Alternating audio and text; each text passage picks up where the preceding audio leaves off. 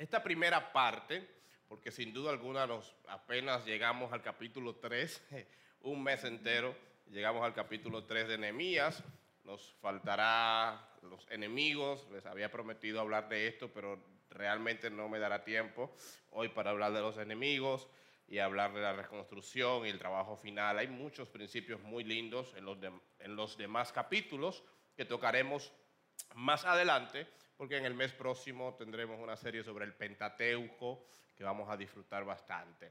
Así que hoy cerramos la primera parte de liderazgo desde Nehemías con un tema muy práctico. Pude hacer una diapositiva sobre todo porque los textos son muchos y quise resumirlos para que aprovechemos el tiempo. Así que quiero empezar haciendo una pregunta y luego quiero que leamos los textos que resumí en la pantalla. Eh, necesito que por favor respondan en el micrófono, así que pueden o acercarse al micrófono o alguien acercarle el micrófono a ustedes. La pregunta es la siguiente, solamente denme una respuesta a cada persona, o sea, una opción. ¿Por qué a la mayoría de las personas no le gusta el trabajo en equipo. ¿Por qué a mucha gente, qué entiende usted que dificulta que mucha gente no le guste trabajar en equipo? Que prefiere hacer el trabajo solo a hacerlo con un equipo. Tres o cuatro personas que me den una respuesta breve. Eh, Manuel, ¿tú me puedes ayudar con los micrófonos, por favor? Ayúdame, Ana, y después usted mismo, Manuel. Porque los equipos hay gente vaga que no trabaja, entonces los que somos responsables, por ejemplo, nos echamos todo el trabajo encima para que quedemos bien. Por ejemplo, yo me estreso. Y si creo que no voy a entregar a tiempo, porque el trabajo depende de todos, si hay alguien que no está en esa misma sintonía, entonces alguien tiene que hacerse cargo de esa parte para poder ser, entregar a tiempo. Bien, gracias. Me parece eh, sincera la respuesta. Emanuel. Bueno, eh, en algunos casos eh, se da el punto de que se da una mala coordinación de, lo que son las funciones o delegación de cada una de las funciones, o que los puntos de, donde va a trabajar cada persona no están claros y causa un, efecto dominó, se atrasan, uno tiene más carga que otro y, y respectivamente. Claro. Muy bien. Dos más, por favor. Ahí atrás de Manuel, o aquí adelante. Ok, está bien. Yo tengo aquí algunas eh, cosas que considero que es común.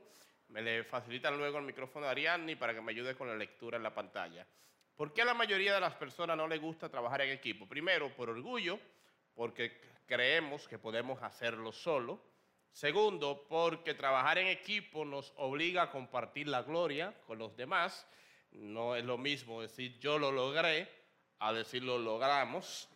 Tercero, porque nos demanda paciencia, como decían ahorita ustedes, hay que tenerle paciencia a los lentos o a los vagos o a los indiferentes, etc. Cuarto, porque nos obliga a escuchar a otros y a veces a ceder a nuestras ideas. Cuando usted trabaja solo, usted tiene una idea y usted la impone a usted mismo porque está solo. Pero cuando hay un equipo, siempre hay personas con ideas diferentes, a veces mejores, a veces no, pero a veces incluso las ideas de los otros, aunque no son mejores, son más populares. Hay una unción, hay una gracia en ciertas personas que comentan algo y tú sabes por experiencia, por conocimiento, que no fue lo mejor, pero la gente lo aplaude y dice, eso es lo que hay que hacer. Y cuando uno trabaja en equipo tiene que ceder muchas veces a sus ideas por las de los demás Próximo, porque los equipos muestran las debilidades del líder. Cuando usted trabaja solo, usted solo sabe sus debilidades, si las sabe. Pero cuando está en un equipo, entonces se pone público que usted carece de ciertas cosas. Y por último, por falta de seguridad o por inseguridad. Entre muchas cosas, pero creo que esas son algunas comunes. Veamos estos capítulos, capítulo 3 de Nehemías, como les dije ahorita, no hay algunos versículos que omití para hacerlo más breve, pero hay varios principios que vamos a sacar de ahí antes que vayamos a el trabajo en equipo per se. Yo quiero que mientras usted oye a Ariadne leyendo, usted responda esta pregunta en su mente. cuáles principios usted ve en estos versículos. Solamente me dan uno, por favor, tres personas. ¿Cuáles principios, cuáles enseñanzas usted puede sacar de estos versículos? Atención. ¿Tú ves bien de ahí? Okay.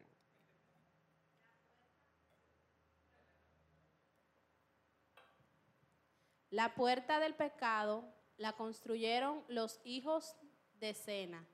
Colocaron las vigas, levantaron las puertas e instalaron sus cerrojos y barras.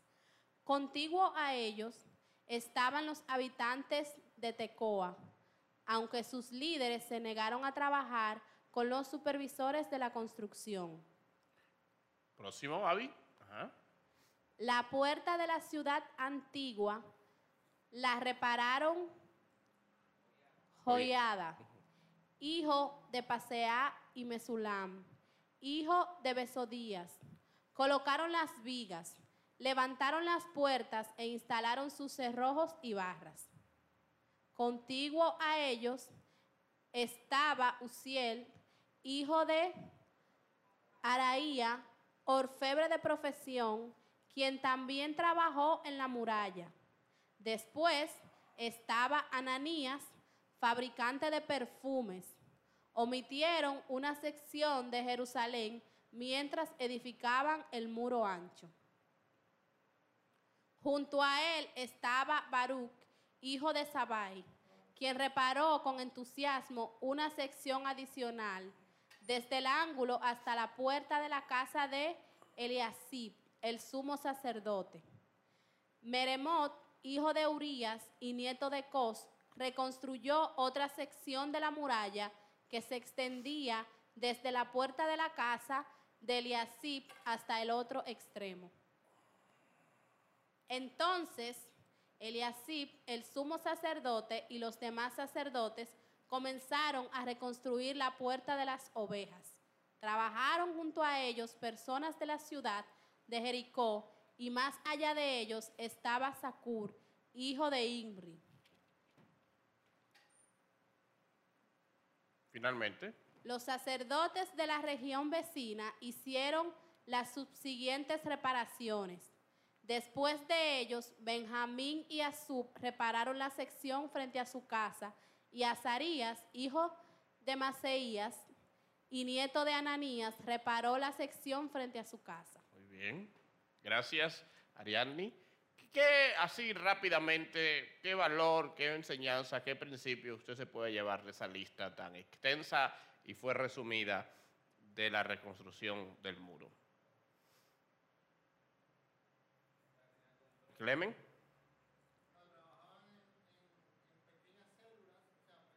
Trabajaban en pequeños grupos con asignaciones diferentes. Muy bien. No todo el mundo hacía lo mismo. Excelente, muy buena observación. Eh, Anselmo, ¿te dijo algo?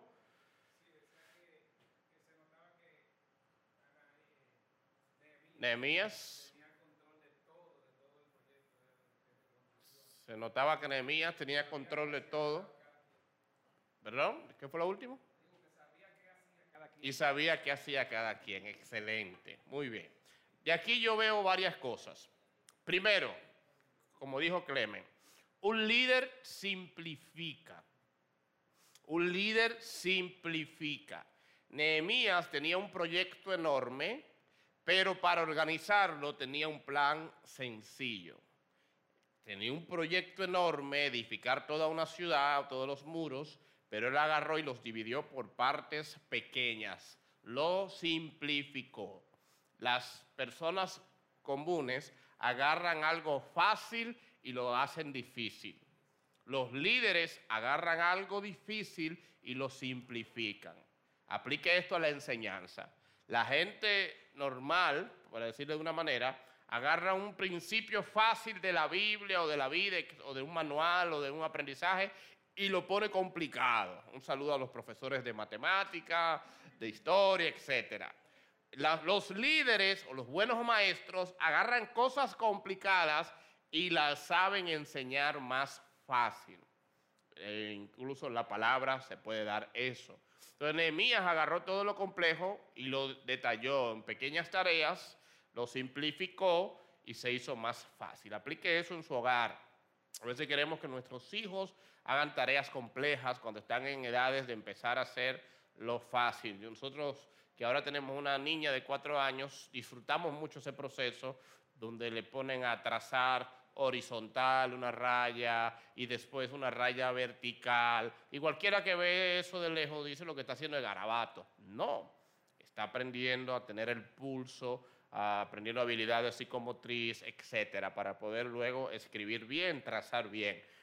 Hay cosas que hay que hacerla por parte, simple, para que luego puedan hacerse lo complejo o lo difícil. Segundo, un líder selecciona un equipo. Eso yo lo voy a repetir hoy constantemente. Muchos líderes se pasan el tiempo tratando de acorralar a los perezosos y a los apáticos en lugar de enfocarse en trabajar con los que quieren trabajar. Lo voy a repetir porque esto es muy importante y te voy a quitar un poco de carga. Muchos líderes se enfocan demasiado en acorralar a los perezosos, a los vagos, al que no quiere, en lugar de disfrutar al que está. Yo, recuerdo de muchas iglesias, de muchas empresas, cuando inician, que el pastor está muy enfocado en que todo el mundo sirva y todo el mundo haga, en vez de enfocarse en lo que quieren servir y lo que quieren hacer. Porque usted no va a lograr que todo el mundo haga. Hay que amar a todo el mundo, pero hay que trabajar con el que quiere trabajar. Usted no se puede volver loco con multitudes. Incluso se hace más trabajo con una minoría comprometida que con una multitud que la mitad no quieren hacer nada. Porque la multitud muchas veces contagia, muchas veces es un obstáculo. Entonces, no se enfoque en grandes grupos. No, que necesitamos 20 gente para hacer, a veces con tres, pero tres buenos se puede hacer las cosas. Nehemías tenía un equipo variado, tenía perfumistas, tenía orfebres, son las personas que trabajan dándole forma al oro, etcétera, los metales preciosos. Tenía líderes de gobierno, tenía líderes de negocio, tenía pastores, todo el mundo trabajando lo mismo, con ladrillos. O, sacerdotes, eh, líderes espirituales, como también perfumistas, haciendo el mismo trabajo, menos un pequeño grupo. Nehemías 3.5 dice, contigo a ellos estaban los habitantes de Tecoa, aunque sus líderes se negaron a trabajar con los supervisores de la construcción. Oiga, si usted cree que nada más es usted que se le niega a la gente, a Nehemías hubo un grupo que se negó, los líderes, dice de Tecoa. O sea, eh, la Reina Valera creo que dice los prominentes, porque hay gente que se cree muy prominente para hacer ciertos trabajos. Y yo me imagino que ellos dijeron, señores, pero nosotros somos líderes, ¿cómo yo me voy a poner a reconstruir una, cosa? Yo soy maestro constructor. No, no, no, no, eso no es mi trabajo. ¿Y qué hizo Nehemías con ellos? Nada. Usted no quiere trabajar, no trabaje. Eso sí lo voy a mencionar para que toda la vida se hable de ustedes. y lo mencionó con nombre, los habitantes de Tecoa. Ya usted sabe, por ahí ni vamos nosotros, ni de relajo. Ellos a lo mejor se creían muy grandes. Usted tendrá gente en su equipo que se cree muy grande para hacer ciertos trabajos. No lo obliguen, no los humillen, no los insulte. Haga el trabajo con el que quiera hacerlo. Y sobre todo en la iglesia. Lo que sí, infórmelo porque para mí como pastor es muy importante saber que si alguien no quiere hacer algo porque se lo considera pequeño, no debe estar en las cosas grandes entonces. Porque en la iglesia se necesita un corazón humilde y siervo. Y hay personas que solamente quieren estar en las plataformas o en los micrófonos o en los títulos, pero cuando se les pide trabajos que son menos dignos, entonces no quieren. Y eso es importante identificarlo, porque es personas así no se le puede dar autoridad ni poder. A veces nos desanimamos por lo que no están en vez de animarnos por lo que ya están. Y nos quejamos, como me decía una hermanita ahorita, ¿dónde están las ovejas de la iglesia? Yo aquí están, esas 10 gente que están aquí son ovejas de la iglesia. Nos quejamos por lo que no están y decimos, no creo que se pueda hacer el trabajo porque falta, en vez de decir, yo voy a hacer el trabajo con lo que están. No te desanimes por lo que no están, anímate por lo que ya están.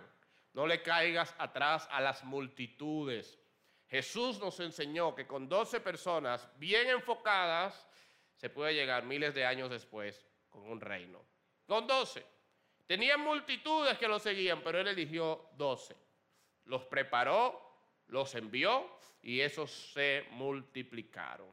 Hay que amarlos a todos, pero hay que trabajar con el que quiera trabajar. El tercer principio, el primero es un líder, dígalo de nuevo, simplifica, dígalo para que todo nos lo agarre ahí en su iPad. Un líder simplifica. Segundo, un líder selecciona un equipo. Y tercero, un líder agradece. El capítulo 3 de Nehemías, para mí, la única razón por la que se escribió en la Biblia es como un homenaje a los que trabajaron. Porque ¿qué me importa a mí que, que Tecoa, qué sé yo, qué hizo, qué sé yo cuánto? ¿De qué me vale que los hijos de Baruf repararon el mudo occidental que está cerca de la puerta de la oveja? Amén, hermano. ¿Cuánto le habló el Señor con eso? Eso no le habló Dios nadie con eso. Dios los puso ahí para que uno entienda el corazón de un líder. Los líderes son gente agradecidas. Nehemías menciona por su nombre, yo tengo ese dato por ahí, creo que 38 personas por su nombre. Tú puedes mencionar por nombre a la gente tuya que trabaja contigo en tu equipo. ¿Te sabes los nombres de tus empleados? ¿Te sabes los nombres de los miembros de tu equipo? ¿Te sabes los nombres de, los compañeros tuyos laborales?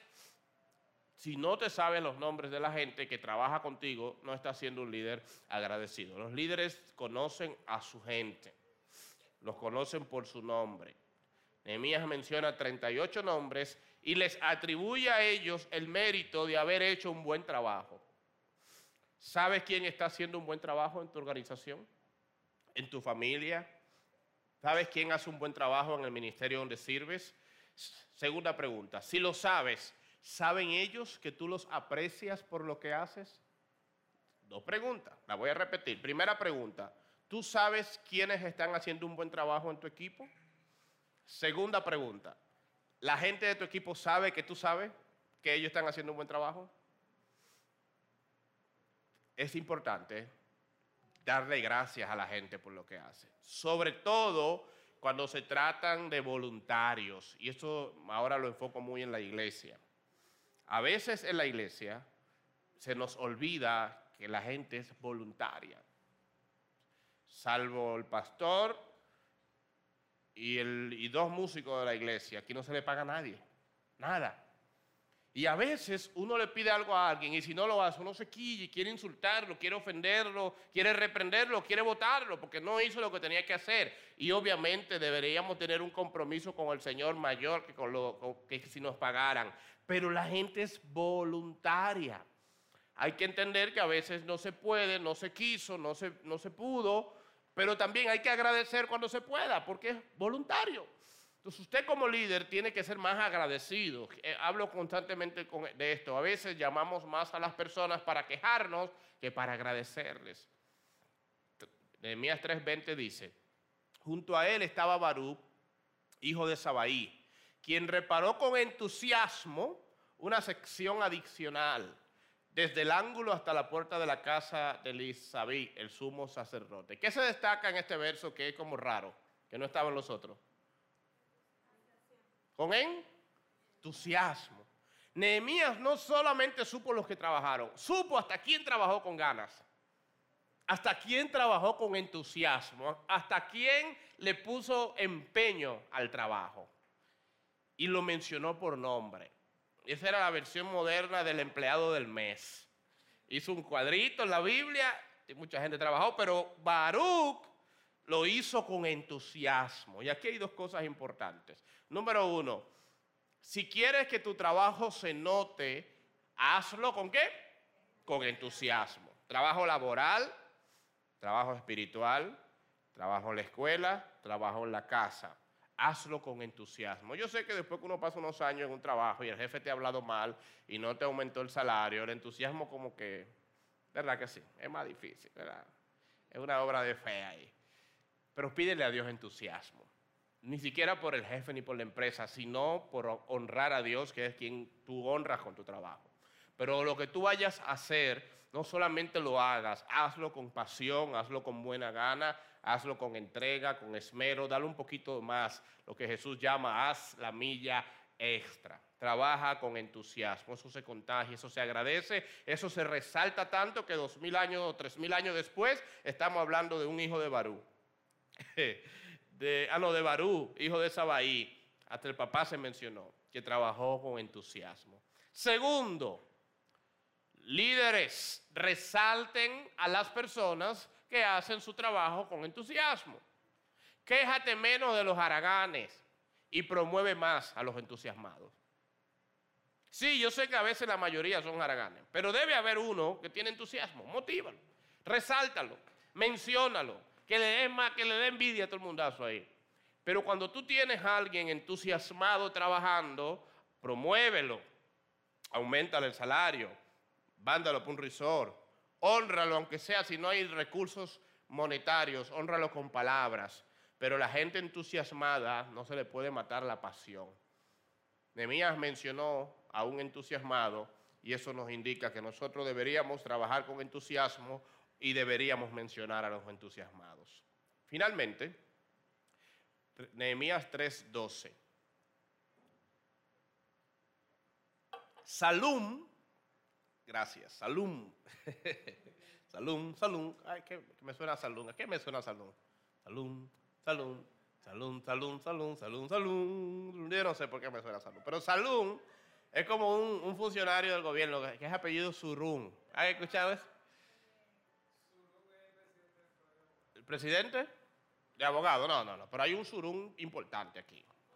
Hay, un surún, presidente de abogado. Hay un surún en el Estado, allá arriba.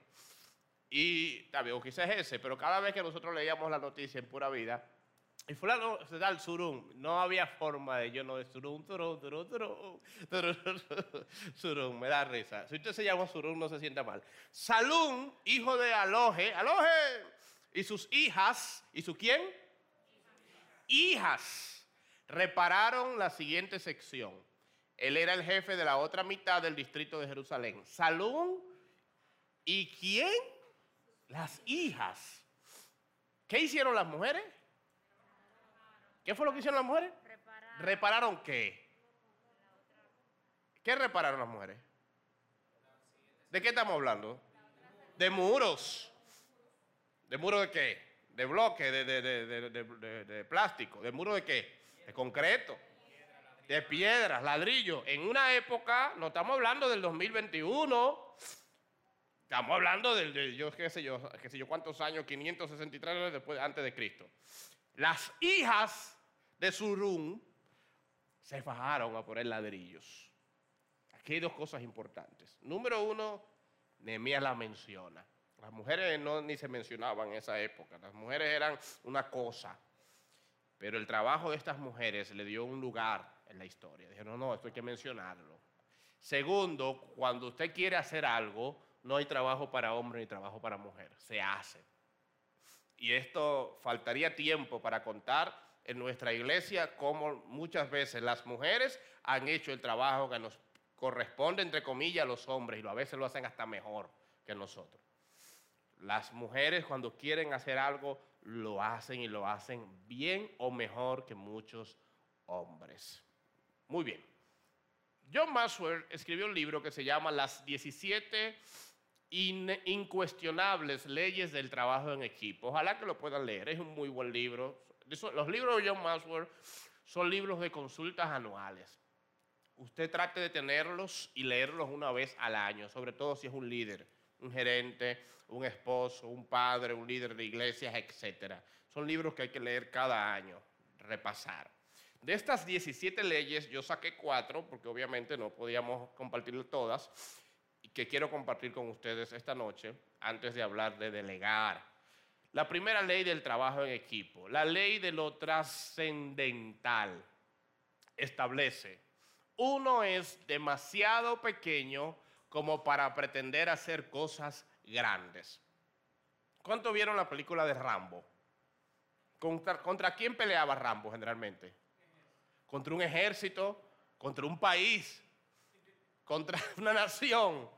Eso solamente en Rambo que existe. En la vida real eso no existe. No hay forma de que un hombre pelee con un ejército. No hay forma. Un solo hombre no. Entonces, no hay manera de que una sola persona haga algo realmente grande o trascendente. Las cosas grandes ameritan de equipos. Las cosas grandes ameritan de un buen equipo. Los equipos hacen participar a más gente, lo cual proporciona más recursos, más ideas, energías de cuando se trata de una sola persona. Los equipos elevan el potencial del líder y atenúan sus debilidades. En los individuos, lo fuerte y lo débil están más expuestos.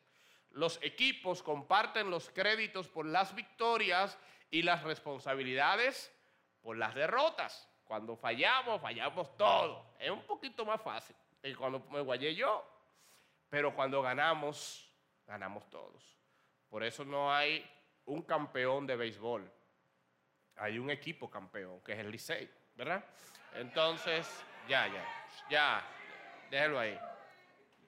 ¿Verdad que sí? ¿Usted es liceísta? Después de ahí. Ya. Ok, entonces, rápido que lo dice. Entonces, desde la romana, ¿verdad que sí? Ok, entonces, los equipos favorecen la humildad genuina y la comunidad auténtica, porque los individuos ganan las alabanzas y sufren las derrotas solos. Esto favorece el orgullo y a veces permite que se desarrolle un sentimiento de fracaso. Señores, cuando usted pierde aún en su equipo de pelota o de la empresa, compartimos el fracaso entre todos. Cuando usted solo pierde, usted se hunde en el fracaso. Las personas que trabajan solas pueden cambiar las metas sin mayor responsabilidad. Me voy a poner una meta. A mí yo, yo tengo, este año me propuse la meta, hacer ejercicio y correr y rebajar. Yo solo. He cambiado esa meta 100 veces este año. Ahora, si yo me pongo un equipo de corredores o de ciclistas que tengo un vecino ahí, pero que el bendito se levanta a las 4 de la mañana. Señora, a las 4 de la mañana ni el diablo está despierto a esa hora. Ni los ladrones se levantan a esa hora. Pero viejo, ponlo a las 5 y media, aunque sea. No, no, que tengo que trabajar. Él se va para el mirador. Lo dejé solo, volví a engordar, feliz de la vida. Pero cuando usted está solo, usted cambia la meta. Yo voy a emprender y voy a vender helados en funditas o voy a vender ropa. Y mi meta este mes es vender 500. Cuando está llegando el 29, y tú nada más vendió 50. Está bien, el mes que viene yo vendo 500. Pero cuando hay un equipo, cuando el jefe te dice, la metes un millón y, estamos a 29, ¿qué hay que hacer, Ariadne? Hay que, Ariadne madruga. A cada rato me dice, no, pastor, yo tuve que quedarme. Y viene mucha gente aquí el domingo al culto, una hora. Y de aquí para el trabajo otra vez. Porque hay que cumplir una meta. Y si fue usted solo, usted va a hacer eso viene para el culto y de aquí a jugar vitilla y de aquí a descansar en su casa. Esa meta se va a quedar para el año que viene. Entonces las metas compartidas es difícil o imposible usted cederla.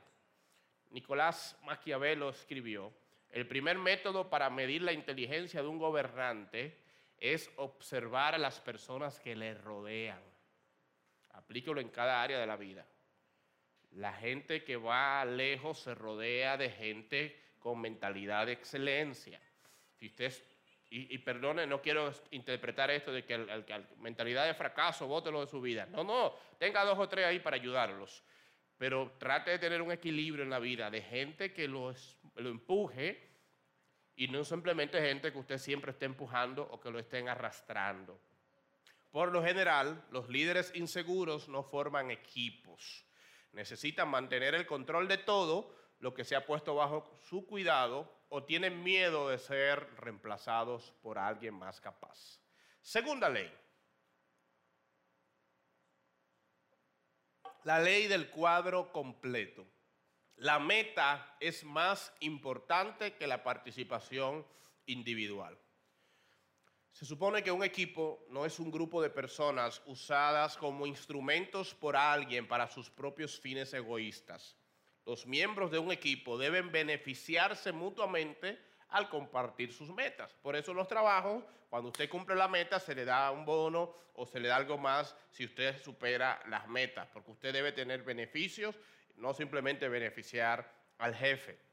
Las, personas deben ser motivadas para que trabajen juntos, no manipuladas por alguien para alcanzar la gloria individual.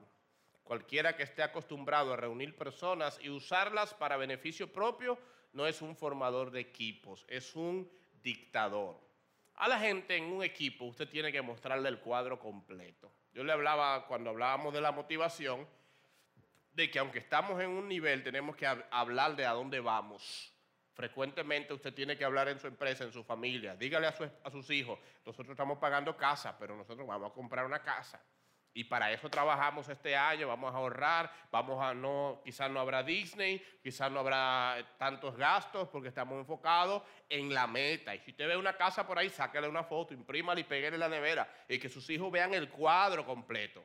Eso motiva.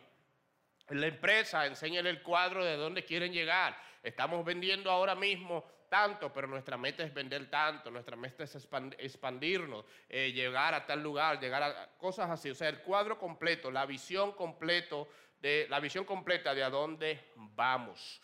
Involucra a la gente en esa visión, em- empápelos, empápelos no, ¿cómo es de empaparse? Eso mismo, mójelo de la visión completa.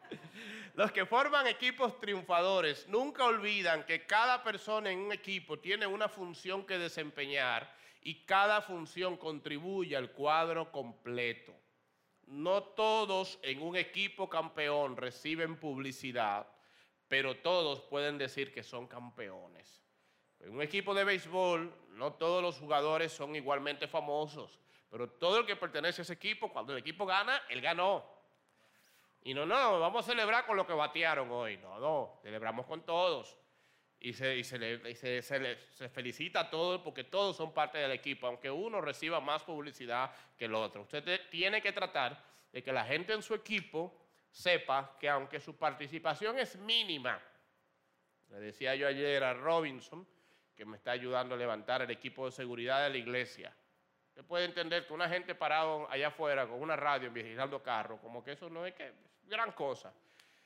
No es gran cosa, pero yo, yo predico mejor ahora después de eso, porque yo tengo la paz de que mi vehículo esté en buenas manos. Pero yo predicando y pensando que me puede romper un vidrio, ¿usted cree que yo predico bien? o a otras personas. O que mi hija cuando venga, a veces Ana María va y la busca, y que cuando el carro la deje o ella esté bajando me la van a atracar. Entonces usted tiene más seguridad cuando usted sabe que aunque hay un pequeño, un pequeño trabajo que se está haciendo, que la gente no lo va a felicitar, gracias por cuidar mi carro muchas veces, pero ese pequeño trabajo hace que sea más fácil muchísimas otras cosas. Así que hay que decirle a la gente, aunque lo que hace es pequeño, señores, hubo un transbordador que, que iba para la luna y que a los 8 segundos, me parece, explotó. ¿Cómo se llama ese? ese- ese- ¿Él? Ajá, ese mismo. Ustedes que no, este- ese mismo. ¿Explotó por qué? Por una pequeña pieza. Que alguien no le dio, "Oh, ¿para qué poner? No le dio importancia. Un- una cosita como que eso, se invirtieron millones de dólares, las, los mejores genios detrás de eso, y como alguien no le dio importancia a una pequeña pieza, una pequeña cosa, se fue todo a pique. A veces hay pequeñas piezas que hacen gran diferencia. Y usted como líder tiene que estar constantemente recordándoselo, porque la gente a veces no se siente así. En el cuadro completo hay dos cosas importantes. Primero, tener una visión y compartirla. ¿Para dónde vamos? Dicen por ahí que el que no sabe para dónde va, ya llegó. Las personas de un equipo se sacrificarán y trabajarán juntos solo si pueden ver hacia dónde se dirige el trabajo que va. Señores, no hay una cosa más deprimente que usted estar en un lugar y no ver aspiraciones. Usted casarse con un hombre y que el hombre no aspira, cada día más, o la mujer, por en ambos casos, es en retroceso. La mujer esperando que el hombre avance y el hombre esperando que la mujer avance. ¿Para dónde van los dos? Que la palanca en reversa, ¿cómo llama? Que la guagua va en reversa. Usted entrar a una iglesia y la iglesia lo único que hay es queja, hermano, y usted sabe que la gente no quiere venir, no se quieren salvar, pero aunque somos dos o tres, somos los que vamos para el cielo, los dos o tres. Hermano, sí, pero yo quisiera, aunque sea, vamos a pintar una pared, por lo menos una vez al año, cambiamos una luz, y yo quiero ver avance. Muéstrale a la gente que hay progreso, que vamos para algún sitio. Y segundo, en el trabajo, en el cuadro completo, hay que renunciar a las agendas personales. Los equipos que ganan tienen jugadores que se están preguntando continuamente qué es lo mejor para los demás. Ellos continuamente están dejando a un lado sus agendas cuando se trata del bien del equipo. Ray Kroc, que es el fundador de McDonald's, dijo, ninguno de nosotros es más importante que el resto de nosotros. Cuando Ana María y yo plantamos esta iglesia, yo tenía una agenda personal muy buena. Yo tenía mi agenda de evangelista, de predicador, de conferencista. Quería formar una empresa de conferencias y capacitación y desarrollo para las instituciones. Quería seguir viajando muchísimo, eh, eh, cada mes por lo menos 15 días. Uno un viaje así con mi familia, un viaje solo, pero era mi agenda y todo era enfocado en mí. Cuando plantamos la iglesia, eso terminó. Ah, no que uno no da su viajecito de vez en cuando, doy mi capacitación de vez en cuando a una empresa, pero ahora mi agenda tuve que cederla por el bien del reino, de lo que Dios me estaba pidiendo. No es la iglesia de Riquijer, es la iglesia del Señor. Entonces usted sabe cuando entra a una empresa, cuando entra a un lugar, que a veces hay cosas suyas, sueños suyos, deseos suyos que va a tener que sacrificar si no están acorde con la visión del lugar donde usted está. La tercera ley del trabajo en equipo es la ley del nicho. Cada jugador tiene un lugar donde dar lo mejor de sí. Cuando el miembro correcto del equipo está en el lugar correcto, todos se benefician. ¿Qué pasa en un, equipo, puede ser de béisbol, de fútbol, de básquetbol, cuando una persona está jugando en una posición que no es buena para eso? Generalmente. Pueden pasar varias cosas. Número uno, ayúdenme los, los vitilleros. Repito la pregunta. Eh, no está bien. Le, o sea, le, le, dan un batazo por ahí y ya es punto para el otro, si no está en la posición. No rinde bien, ¿verdad? Sí, no rinde. ¿Qué, ¿Qué, más puede pasar? ¿Quién me dice? Dígame, líder de los equipos, de los vitillas. Bueno, una persona que, está ocupando un lugar que no está preparado puede lesionarse él. Puede lesionarse. Él principalmente. Y al final hacer el equipo perder también. ¿Hacer el equipo? Perder. Perder. Finalmente. Dígalo duro. ¿Se, ¿Se siente? No se siente conforme, correcto. ¿Por qué? Porque no está viendo resultados. Entonces, el equipo se desmoraliza porque una gente haciendo un mal trabajo, si es en el basquetbol, imagínate a Anselmo que juega basquetbol, ¿verdad? Y le tiro la bola para que tire, porque él es el, el encargado de tirarla, pero entonces yo se la tiro a él y él no la va a tirar. Entonces tú te frustras. Yo lo hubiese tirado yo. Entonces, los demás capacitados se sienten mal. El que está ahí se siente mal también porque no está rindiendo. El equipo pierde, etc. Entonces, en los ministerios, en las empresas, en todos los lugares, cuando alguien está donde no está llamado a estar, donde no tiene las aptitudes. No digo que está en excelencia, porque todos nosotros empezamos a veces desde cero. Usted tiene aptitudes, pero no tiene experiencia y la va adquiriendo en el camino. Pero a veces hay gente que está puesta en un lugar que no le gusta. A veces los pastores obligamos a la gente, no, pero usted puede, Dios te está llamando, no diga que no. Pero ellos no se sienten que es su don, no se sienten que es su llamado, no sienten que es su talento. Entonces, lo hacen mal otros que lo pudieran hacer tan frustrado y así el equipo, en este caso el ministerio, la iglesia pierde. Y así mismo pasa en las empresas. Entonces, para que alguien le vaya bien en un equipo, tiene que estar haciendo lo que le gusta hacer, lo que mejor sabe hacer. Vicen Lombardi dijo, los logros de una organización son el resultado del esfuerzo combinado de cada equipo.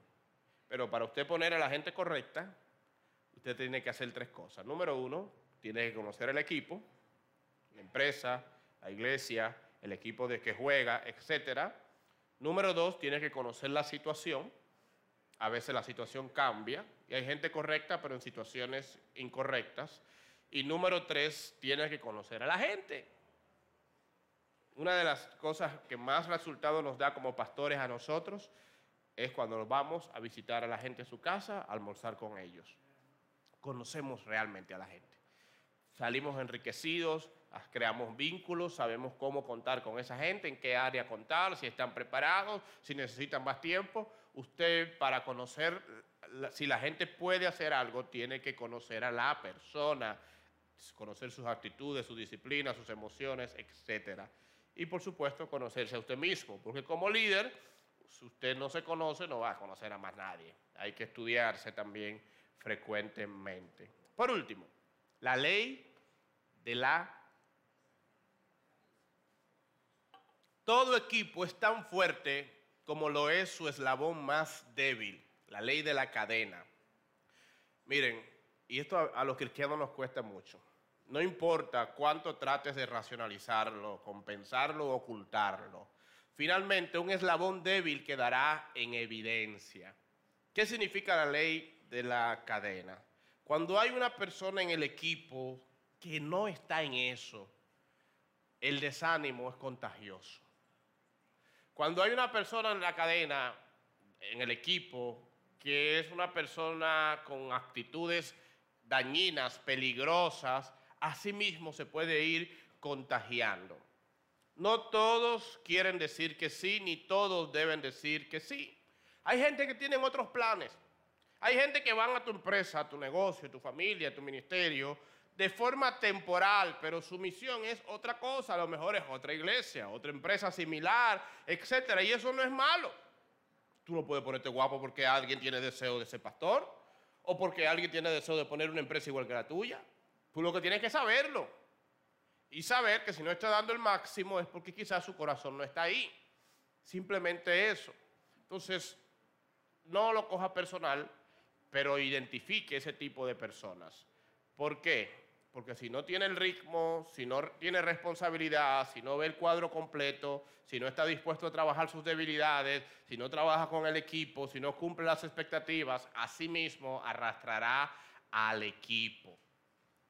Hay cinco aptitudes negativas que arruinan un equipo cuando alguien tiene es el eslabón más débil. Primero, la incapacidad de admitir que ha obrado mal. Nadie es perfecto, pero aquel que cree que es perfecto es un perfecto problema para el lugar. Cuando una gente no tiene la capacidad de reconocer que comete errores, eso es un eslabón peligroso en un equipo. Téngalo en consideración. Segundo, falta o falla en perdonar.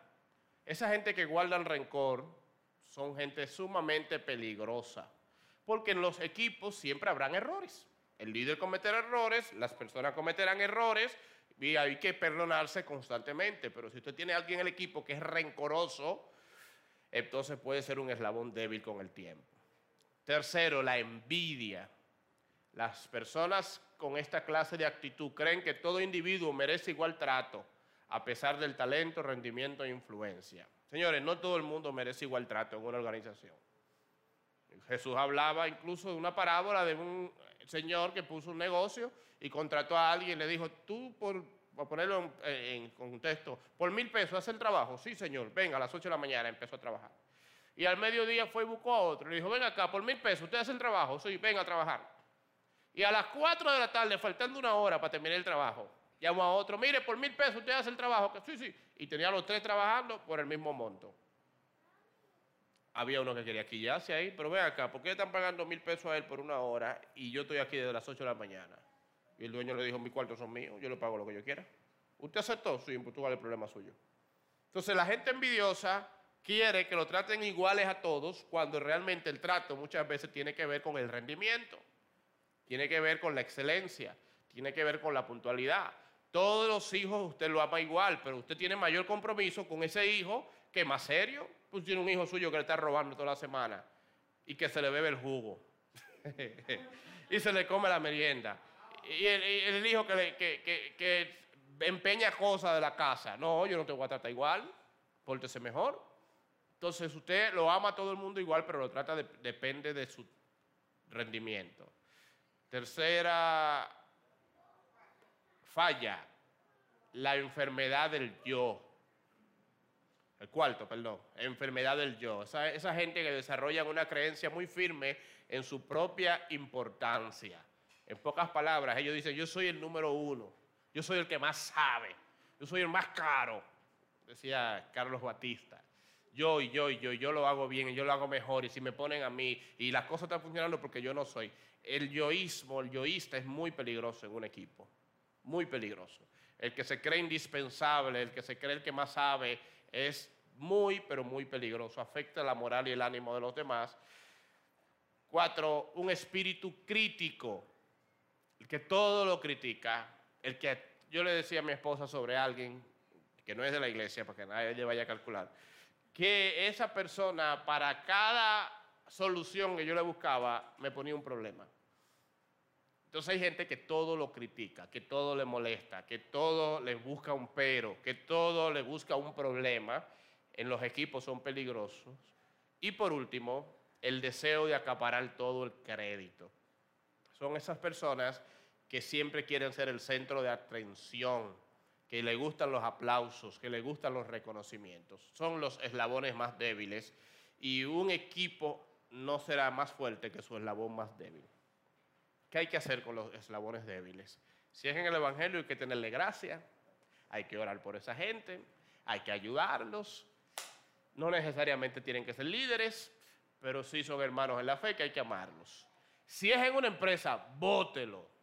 Bótelo. Esto no es, un ministerio. Bótelo. Pues busco trabajo. El eslabón más débil contamina. Entonces, usted le da chance, usted lo ayuda, usted le da consejo, pero si no, no bótelo, no coja lucha. Ah, pero hay gente que a veces por no darle una liquidación a alguien, arruina una empresa. Déle esa liquidación que usted va a ganar más a largo plazo. Pero cuando usted tiene una gente con esas actitudes, no lo mantenga mucho tiempo porque contagian a los demás. En las iglesias, no lo podemos votar de la iglesia, pero no puede estar en liderazgo una gente que no cambia a largo plazo esas actitudes. Vamos a hablar de delegar ahora. ¿Alguien tiene una pregunta, un comentario, una duda, un aporte, una opinión?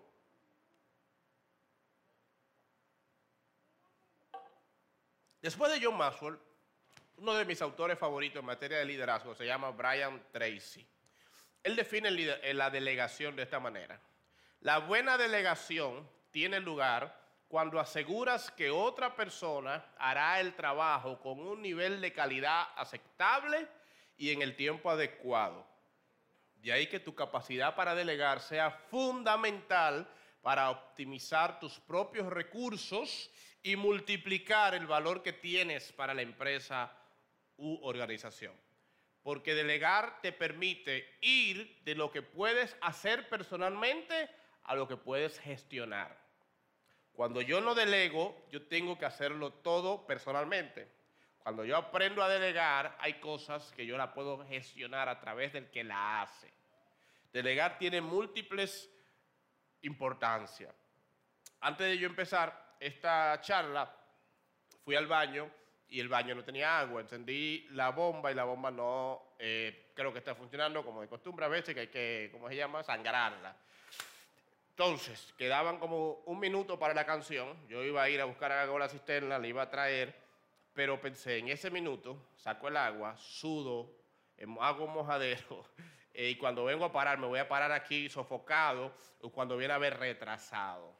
Entonces, le pedí, delegué esa tarea en mi hermano que siempre ha estado dispuesto a hacer lo que sea que se le pida. Hay cosas que usted tiene que saber, que usted la delega no porque no sean importantes, sino porque hay cosas más urgentes que usted puede hacer si eso usted lo delega a otro. Pero si usted no lo delega, usted estará entre lo importante y lo urgente y a veces no estará en ninguna de las dos.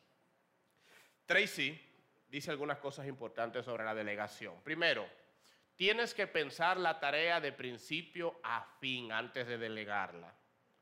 Hay que saber qué voy a delegar. Tengo que ser preciso cuando voy a delegar. No sé, yo no le puedo decirle a mi hermano, necesitamos eh, resolver una emergencia. Eh, dale para allá que yo voy a... No, no, yo tengo que decirle. Necesito agua en el baño. Vaya. Y él fue. Usted tiene que calcular bien la tarea, desde dónde empieza, dónde termina y cómo va a medirla. ¿Qué resultado tú esperas? ¿Qué yo esperaba de la delegación de la tarea de mi hermano? Que el baño esté limpio. Usted necesita un resultado y tiene que comunicarlo a la persona que lo va a delegar. No puede delegar y ya tú sabes, dale para allá y después hablamos. No, no. Yo estoy delegando, pero yo espero que tú hagas esta cosa y que el resultado final sea tal cosa en tal tiempo.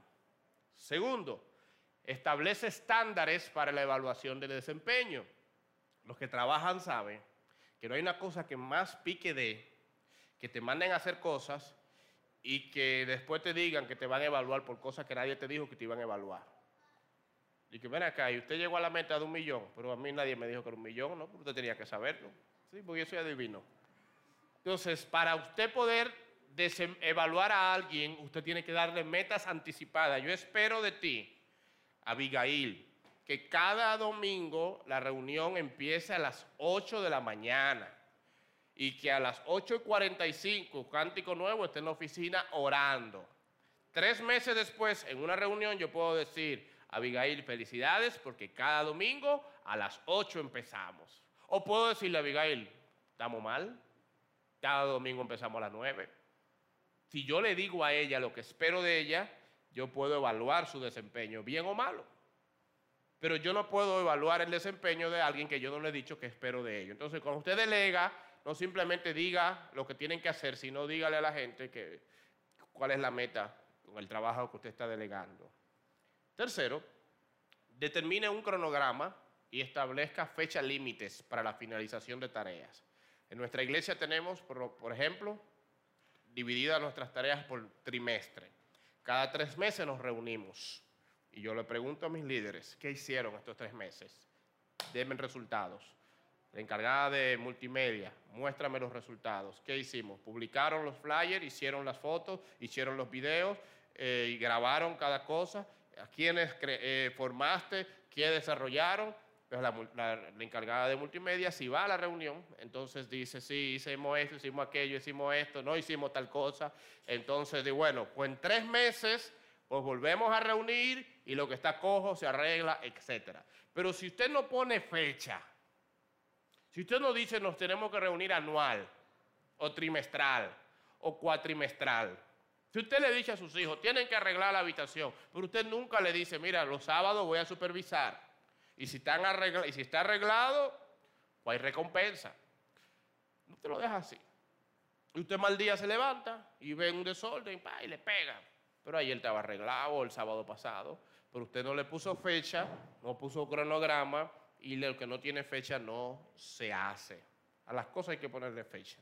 Sobre todo cuando usted le va a decir a alguien que haga algo, póngale fecha. Tres meses, un mes, una semana, pero ponga fecha. Las claves del que delega. Primera clave, escoja a la persona indicada. Le dije al inicio que vamos a repetir esto constantemente. Elegir a una persona incorrecta es en cualquier proyecto y organización uno de los principales motivos de fracaso. A veces delegamos cosas serias en gente charlatana. A veces delegamos compromisos importantes en gente que no tiene compromiso. O delegamos cosas en gente que no tiene actitud para eso. Y hay que saber, hay que orar en los casos de los que somos cristianos. Hay que meditar, si usted no es cristiano. Hay que reflexionar.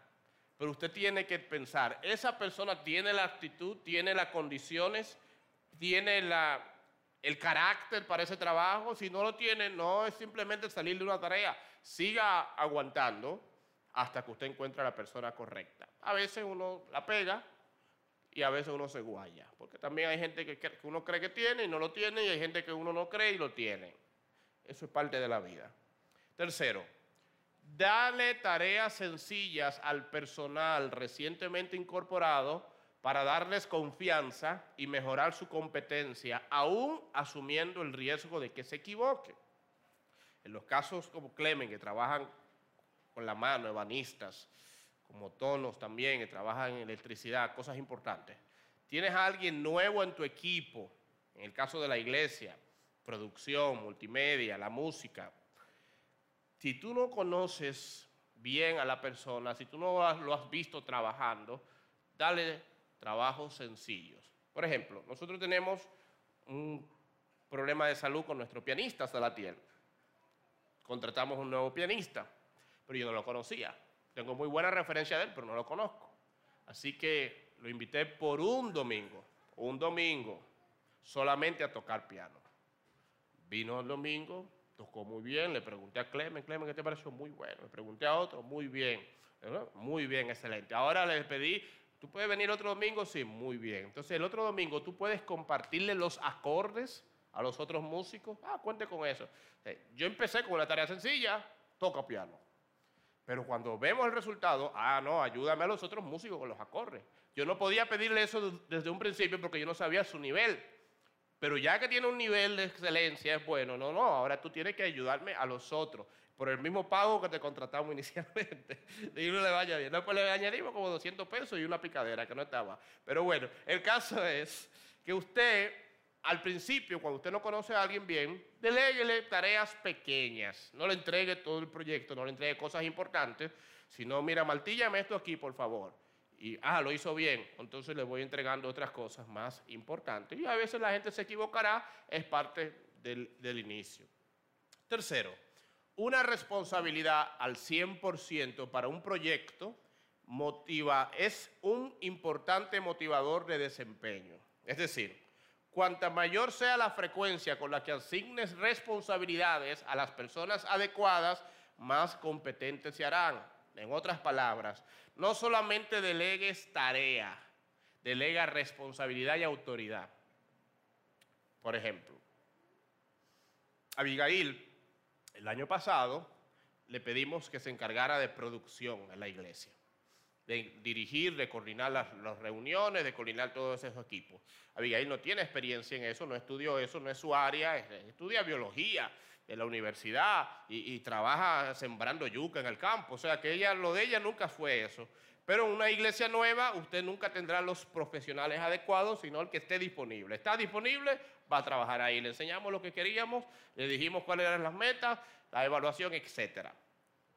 En poco tiempo Abigail demostró responsabilidad, compromiso, eh, proactividad, aprendió más, compromiso con lo que están a su lado, y ya nosotros no delegamos tareas en Abigail, delegamos responsabilidad y autoridad. Ya ella dice, no, no, a fulano lo saqué, no hay problema, usted puede sacarlo porque usted ya tiene autoridad. No, no, yo cambié el orden de tal cosa, iba a cantar fulano y puse su tanejo, no importa, usted puede hacerlo. Porque ya ella no simplemente se le asignó tareas, haga y avíseme y yo lo hago. No, ahora está en un nivel donde ella tiene autoridad. Cuando usted tiene a alguien en el trabajo que es bueno, no solamente le delegue tarea, usted tiene que hacer lo que yo le diga. No, deleguele responsabilidad y autoridad. Tienes la confianza de tomar decisiones. ¿Por qué? Porque has demostrado que puedes hacerlo. No hay nada más estúpido, y perdonen las palabras, la palabra, que contratar a un profesional y usted querer dirigirlo. Porque usted lo contrató porque es un profesional. Y hablo de profesional no de una profesión, sino de un tipo responsable, de un líder. De usted contratar a alguien, usted quiere que haga lo que tiene que hacer. Salvando las diferencias, aquí en la iglesia yo nunca le he evaluado o le he dado un bosquejo al pastor José o a Alexander para que nos predique. Mira, predícame esto, por favor, te lo escribí. No, yo confío que si te estoy poniendo a predicar, eso que tú vas a predicar es la palabra de Dios. Un mal día puede haber algo que se corrija, como también se me corrige a mí, pero yo no los contraté porque no son empleados, pero ¿verdad? En, este sentido ministerial les pedí que hicieran el trabajo y confío que lo pueden hacer. Ahora, si estamos pidiéndole a alguien nuevo que lo haga, entonces yo les pido, por favor, mándame el bosquejo para ver cómo vamos. Y ya uno, mira, te recomiendo esto, te recomiendo aquello, porque uno no se arriesga con el nuevo cuando la gente demuestra tener compromisos, compromiso, perdón, tener carácter, no solamente le delegue tarea, delegale también autoridad. Déjame ver cómo voy, estoy, se me hace muy largo esto. Existe una relación directa entre la medida en que se invita a las personas a hablar sobre el trabajo y la medida en que lo comprenden, lo aceptan y se comprometen con él. Señores, cuando uno está delegando, no solamente soltar, es saber que el que tú le estás soltando sabe lo que hace. Te vas de vacaciones, te ponen una sugerente, te vas eh, a otra posición, te ponen a alguien. No, ya él sabe lo que tiene que hacer, porque yo se lo dije. Algo que te tomó a ti seis meses, ¿tú crees que él solo aprendió en media hora? Entonces hay que estar seguro que esa persona que usted está delegando sabe lo que va a hacer y darle tiempo y que no haya ninguna duda. En el pasado solía decirse, si quieres que el trabajo esté bien hecho, ¿alguien se sabe esa palabra? Si quieres que algo se haga bien, hazlo tú mismo. Pero ahora se dice, si quieres que algo esté bien hecho, delégalo de la manera eficiente en otras personas para que puedan hacerlo mejor que tú. Así piensa un líder. Voy a resumir delegar en tres pasos que a mí me encanta siempre cuando hablo de delegar enseñarlo de esta manera. Y es muy fácil así. Primer paso, yo lo hago, tú me miras. Yo voy a delegar la coordinación del servicio, voy a delegar multimedia, voy a delegar la limpieza. Lo primero es, ven a mi lado, toma nota, mira lo que yo hago. Voy a limpiar, mira cómo yo limpio. Quédate a mi lado, mira. No, yo estoy mirando ahí en el celular. No, no, mira aquí al lado mío. Vamos a coordinar multimedia. Ok, te pones al lado mío. Ven, instalo las cámaras. ¿Está viendo cómo la instalo? Sí. Termino el servicio, voy y guardo las cámaras. ¿Está viendo cómo las guardo? Sí, estoy viendo.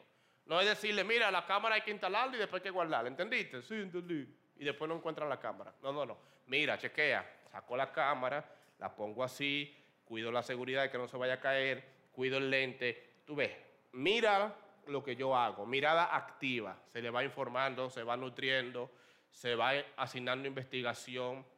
Investígate en internet qué tipo de lente, qué cámara usamos o cuál es esto. O sea, mientras vas mirando, ve investigando. Hágalo con los hijos, eso.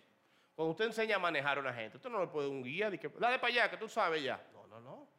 Usted se sienta, lo sienta en el, en el asiento del pasajero, usted se monta en su guía y usted le dice, mira, yo prendo, freno, y le habla lento uno a la gente cuando está haciendo eso, la, paso el cambio, suelto el freno, voy acelerando el Usted le explica a la gente, lo explica. Yo lo hago y tú lo miras. Bien, en algunos casos eso puede tomar tiempo. Puede tomar días, puede tomar semanas. Yo lo hago, tú lo miras. Toma nota y pregunta. Segundo, tú lo haces y yo te miro. Ahora tú vas a instalar las cámaras. Tienes que hacerlo tú, porque no es lo mismo uno mirando a uno haciéndolo. Pero mientras tú lo haces, yo no te suelto. Y que ve haciéndolo y me avisas si te sale mal la cosa. No, no, no, no, espérate. Déjame acompañarte. Busca las cámaras. ¿Dónde están? Ya yo te enseñé. Ay, ¿verdad? ok, busca la cámara. Te acompaño. Instálala. No, ahí no. ¿Y dónde? No, no, hazlo tú. Más para adelante. Ok, ahí es que va. El cable. Exacto. Entonces tú lo haces y yo te miro. Nos montamos en el carro. Ahora tú te montas en el asiento del chofer. Yo me siento a tu lado y yo te voy diciendo. Mientras estoy a tu lado, te corrijo te afirmo, muy bien, te motivo, excelente. Te corrijo, no, así no es que se hace, pero no te puedo soltar. Y ahí es donde la mayoría de gente falla delegando. No, pastor, pero yo le, le, delegué eso a fulano. Pero, ¿cómo tú lo delegaste? Fulano, ¿tú puedes hacerlo? Sí, allá. No, así no. Eso es un proceso. Yo lo hago. Tú miras, tú miras y yo estoy a tu lado estoy contigo ahí. Puede tomar días, semanas, depende de lo complejo que sea. El tercer paso, entonces, tú lo haces y yo te suelto. Eso es importante porque hay gente que no suelta. Y hay gente que delega y te está llamando cada media hora. Mire, y tú instaló la cámara. Y usted está coordinando. Y usted hizo tal cosa. Hermano, pero ya usted no me delegó eso. Sí, pues suélteme en banda. Usted ya déjeme tranquilo. Usted tiene que saber que hay que aprender a soltar, usted tiene que dejar el estrés y que al inicio la persona no lo va a hacer igual que usted, pero después sí, porque usted no lo hacía así tampoco cuando empezó. Entonces hay que confiar que hay errorcitos, hay cositas que se escapan, hay cositas que no se hacen como usted quisiera, pero la gente está aprendiendo y si no se cometen esos errores nunca se va a aprender. Y a veces es doloroso y a veces tiene gente en las iglesias con una, una presión, no, quita fulano, que fulano, mi amor, si tú lo quitas, vas a tronchar su aprendizaje y lamentablemente cuando tú no tienes un presupuesto de pagar los mejores, hay que entrenar a la gente sobre la marcha. Son cosas que uno asume. Pero cuando la gente empieza a hacerlo, usted tiene que soltarlo. Delegar autoridad y no seguir mandando ni molestando. Solamente establecer plazos para supervisar. Eh, si te toca. Nos juntamos en dos meses. Quiero ver cómo te está yendo. Quiero ver el progreso. porque delegar no significa tampoco abandonar. Hay un proceso también de evaluación. Pero si usted hace esas tres cosas, será un poquito más fácil el arte difícil de delegar.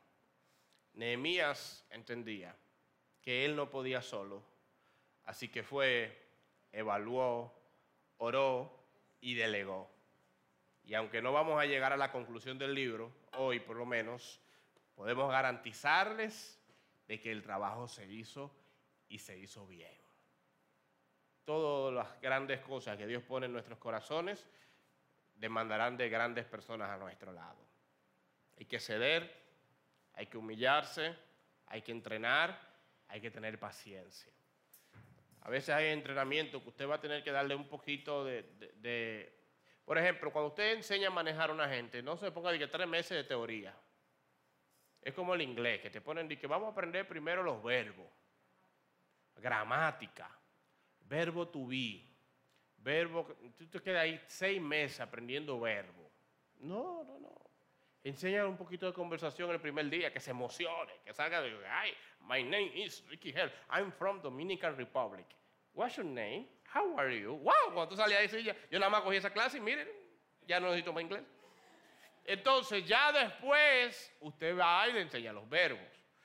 Si yo vengo a estudiar piano y usted empieza, no, vamos a empezar con la teoría primero. La, la, ¿Cómo era la? La música es el arte de bien combinar los sonidos con el tiempo. Hay negritas, hay blancas, la negra vale menos que una blanca, porque hay racismo hasta en la música. Y usted empieza por ahí teoría, teoría, y yo llevo un mes y no le he puesto ni un dedo al piano. Eh, vamos a solfear ahora. No, usted se desanima. Por eso hay mucha gente que van a la escuela de música de esas academias grandes y le dicen, pero primero enséñale un instrumento por ahí, después vengan, porque aquí se van a aburrir. Cuando usted está enseñando algo, al principio, déle un chin de emoción a la gente. Mira, aquí se mutea, aquí se sube el volumen, súbelo un poquito. Uh, es un feedback. ¡Eh, qué bien ella! Tú sabes, ok. Entonces, el próximo martes, teoría. Este es el piano, mira, toca un ching ahí, dale este, esta tecla, esta tecla, esta tecla. Eso es cumpleaños feliz, dale. Tin, tin, tin, tin, ¡Wow! Usted es un duro. Solfeo el próximo lunes. Entonces, trate en la delegación de hacer que la gente vea la parte final por adelantado y luego llévelo al inicio. Y usted verá cómo la gente tendrá más entusiasmo en lo que hace. Padre amado, te damos gracias porque hoy terminamos esta parte técnica quizás aburrida, pero que yo sé que en algún momento será de utilidad para el liderazgo familiar, organizacional, ministerial, social de cada uno de mis hermanos. Ayúdanos, Señor, a ser como Nehemías, a entender que el trabajo es demasiado grande para hacerlo solos, que tenemos que morir a nosotros mismos y tenemos que ceder, que involucrarnos con otros y que habrá gente que no querrá y no podemos tomarlo personal, pero sí debemos enfocarnos en lo que sí quieren y trabajarlos hasta el final. Si hay actitudes en nosotros de chisme, de crítica, de orgullo, de yoísmo, que nos impide, mi Dios, ser un buen eslabón en la cadena del equipo, ayúdanos a morir a nosotros mismos. Permítenos ser líderes más fuertes y aunque tengamos paciencia, paciencia con los débiles, ayúdanos nosotros a fortalecernos en ti, Señor. En el nombre de Jesús.